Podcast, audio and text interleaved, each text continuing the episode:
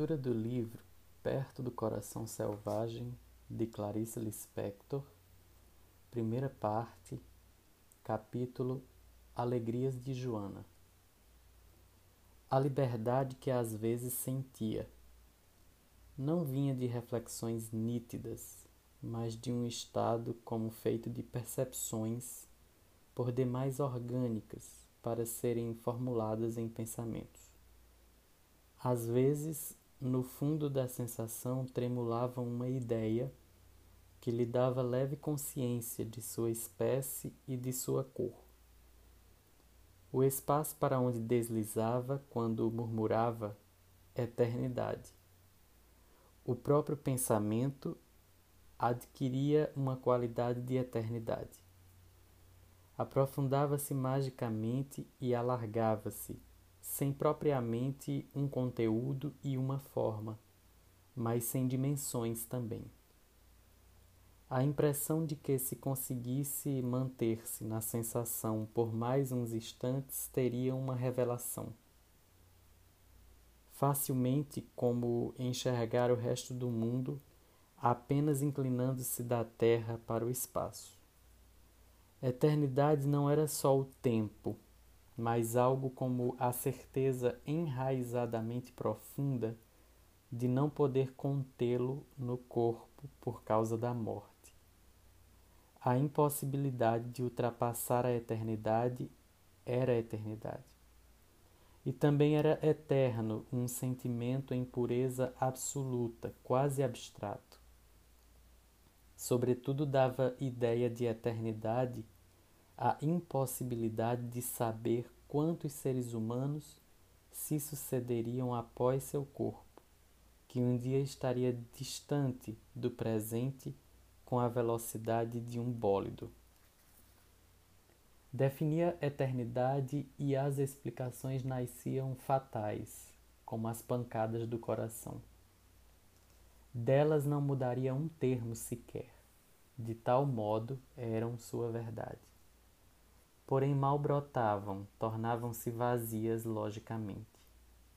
Definir a eternidade como uma quantidade maior que o tempo, e maior mesmo do que o tempo que a mente humana pode suportar em ideia, também não permitiria, ainda assim, alcançar sua duração. Sua qualidade era exatamente não ter quantidade, não ser mensurável, e divisível, porque tudo que se podia medir e dividir tinha um princípio e um fim. Eternidade não era a quantidade infinitamente grande que se desgastava, mas eternidade era a sucessão. Então Joana compreendia subitamente que na sucessão encontrava-se o máximo de beleza que o movimento explicava a forma. Era tão alto e puro gritar. O movimento explica a forma.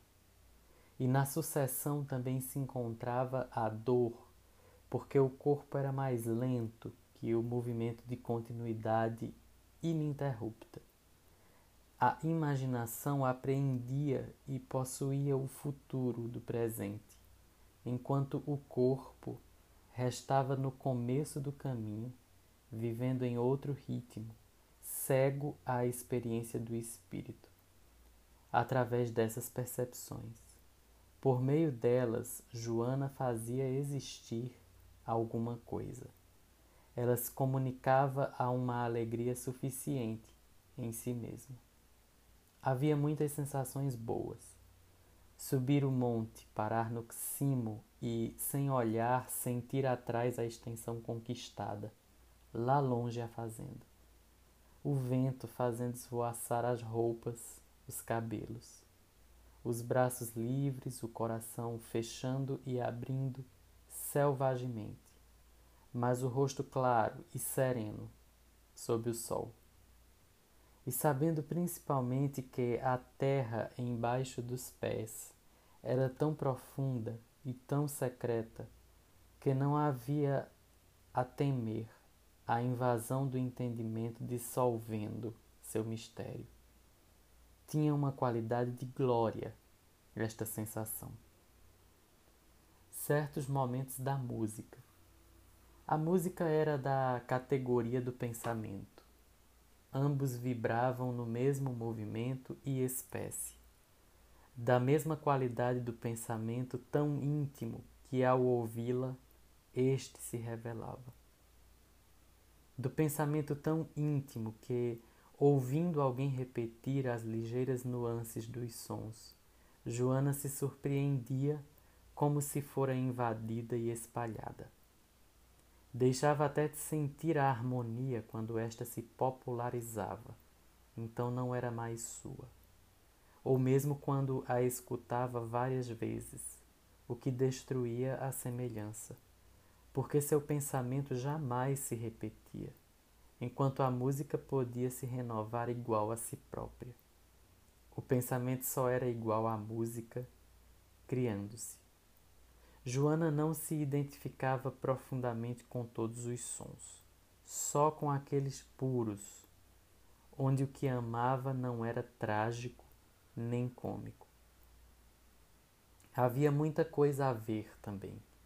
Certos instantes de ver valiam como flores sob o túmulo. O que se via passava a existir. No entanto, Joana não esperava a visão no milagre nem anunciada pelo anjo Gabriel. Surpreendia mesmo no que já enxergara. Mas subitamente vendo pela primeira vez, subitamente compreendendo que aquilo vivia sempre. Assim, um cão latindo recortado contra o céu. Isso era isolado, não precisava de mais nada para se explicar. Uma porta aberta a balançar para lá, para cá, rangendo no silêncio de uma tarde. E de repente, sim, ali estava a coisa verdadeira. Um retrato antigo de alguém que não se conhece e nunca se reconhecerá porque o retrato é antigo ou porque o retratado tornou-se pó. Esta, sem intenção modesta, provocava nela um momento quieto e bom. Também um mastro sem bandeira, ereto e mudo, fincado num dia de verão, rosto e corpo cegos. Para se ter uma visão, a coisa não precisava ser triste ou alegre ou se manifestar. Bastava existir, de preferência parada e silenciosa, para nela se sentir a marca. Por Deus, a marca da existência. Mas isso não deveria ser buscado, uma vez que tudo que existia forçosamente existia.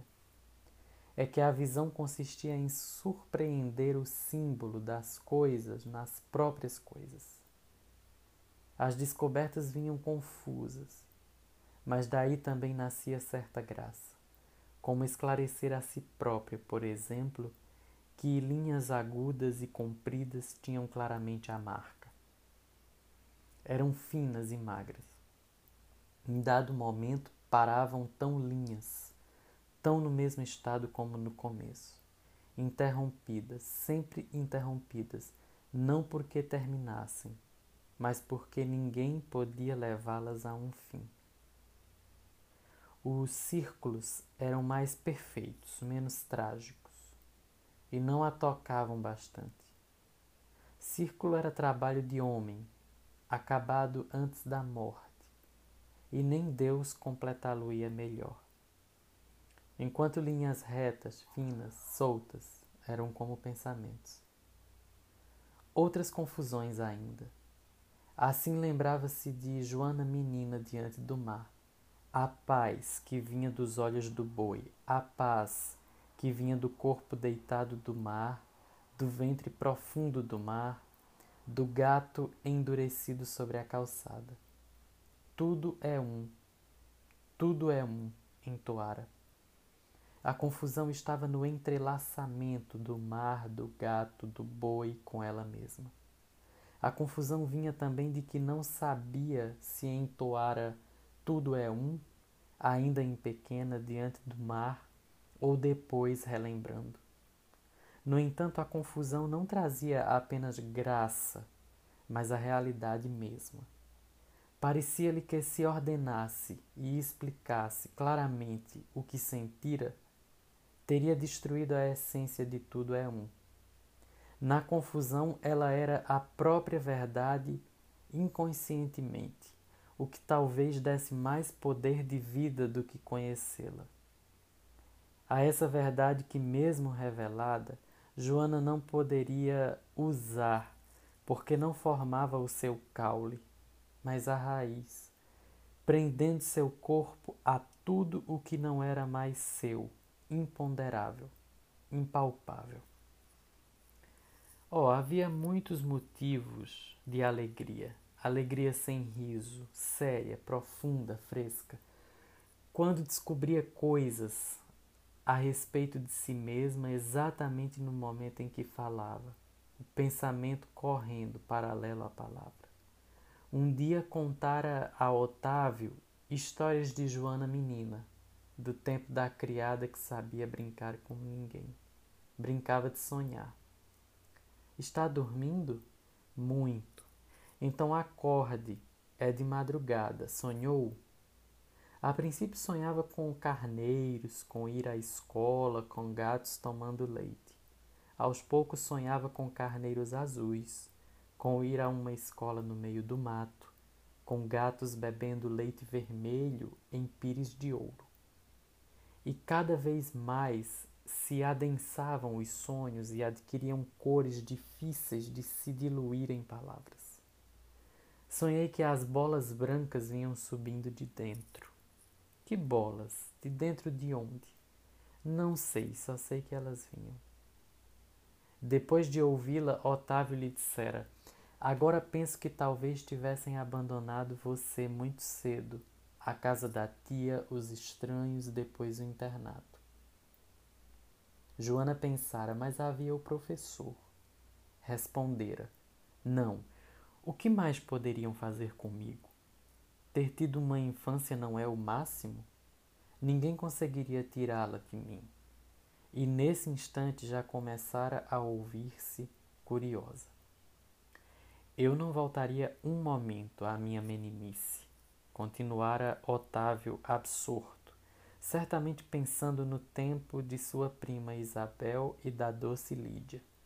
Nem um instante sequer. Mas eu também, apressara-se Joana em responder. Nem um segundo. Não tenho saudade, compreende? E nesse momento declarou alto, devagar, deslumbrada. Não é saudade, porque eu tenho agora a minha infância mais do que enquanto ela decorria. Sim, havia muitas coisas alegres misturadas ao sangue. E Joana também podia pensar e sentir em vários caminhos diversos simultaneamente. Assim, enquanto Otávio falara, apesar de ouvi-lo, observara pela janela uma velhinha ao sol, encardida, leve e rápida, um galho trêmulo à brisa. Um galho seco onde havia tanta feminilidade, pensara Joana, que a pobre poderia ter um filho se a vida não tivesse secado no seu corpo. Depois, mesmo enquanto Joana respondia a Otávio, lembrava-se do verso que o pai fizera especialmente para ela brincar, num dos que é que eu faço. Margarida a Violeta conhecia. Uma era cega, uma bem louca vivia. A cega sabia o que a doida dizia e terminou vendo o que ninguém mais via. Como uma roda rodando, rodando, agitando o ar e criando brisa. Mesmo sofrer era bom, porque enquanto o mais baixo sofrimento se desenrolava, também se existia, como um rio à parte e também se podia esperar o instante que vinha, que vinha. E de súbito se precipitava em presente e de repente se dissolvia. E outro que vinha, que vinha.